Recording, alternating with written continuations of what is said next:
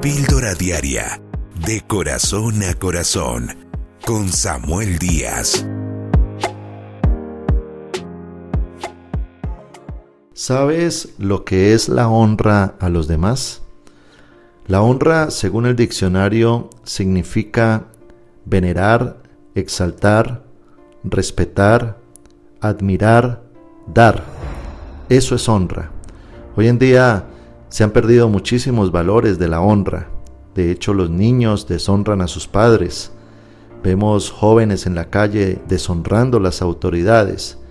Vemos un irrespeto en la sociedad donde se ha perdido la reverencia el respeto a los ancianos, a las personas mayores o a quien tiene autoridad.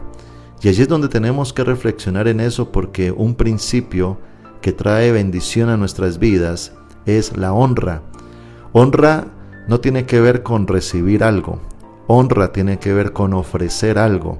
De hecho, en el primer libro de Samuel dice la palabra que Dios honra a los que le honran. ¿Cómo podemos nosotros honrar a Dios?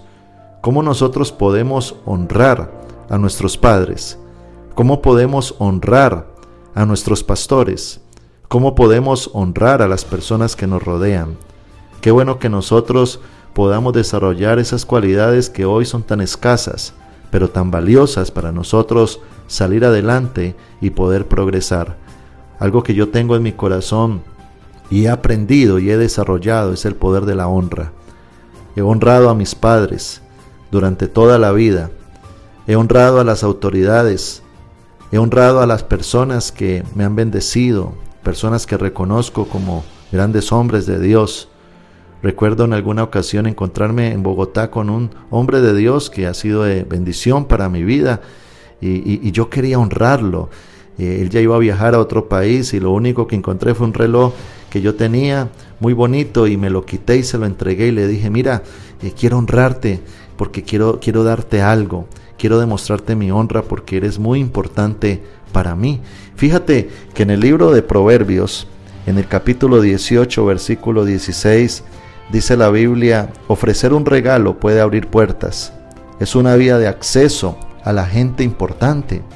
Honra, honrar a los demás. Yo creo que este es un hábito, una costumbre y un valor que cada uno de nosotros debemos desarrollar. Deja de pensar de manera tan egoísta donde estás solo esperando cosas de los demás.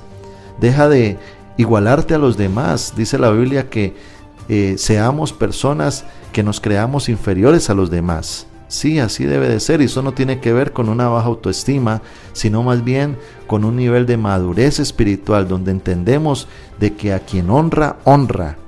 Aprende a honrar a tus padres y te irá bien.